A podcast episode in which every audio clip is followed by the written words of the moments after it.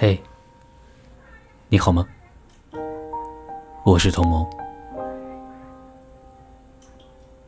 今天给你带来一个和命运有关的故事。我们手中都握有命运和自由，来自十六赫兹。人一定要有一个永远不会舍弃的爱好，不管是唱歌、跳舞、弹琴、绘画、钓鱼，还是其他任何东西，它会成为自己和世界的牵绊。情感脆弱的人，尤其应该如此。一旦受伤，人经常会躲避进自己的世界里。如果这个世界空旷寂寥，人会很容易陷入虚无缥缈的想象。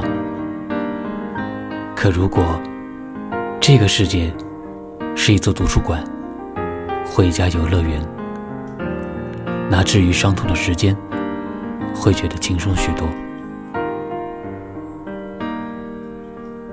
年少的人会很容易放大伤痛，过早接触悲伤和绝望，但也要鼓起勇气冲破情绪的枷锁。要知道，懦弱的人迟早会被黑暗吞噬，只有走出阴影的人才能看见光亮。毕竟。人的成长速度不同，前进的方向也彼此相应。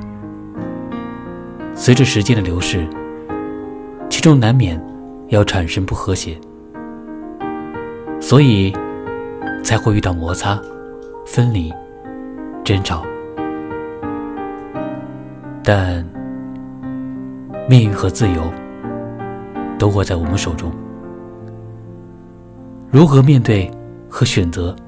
都取决于个人，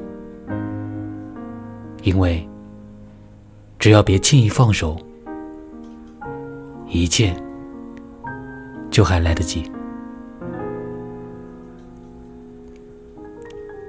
我是童谋，感谢收听。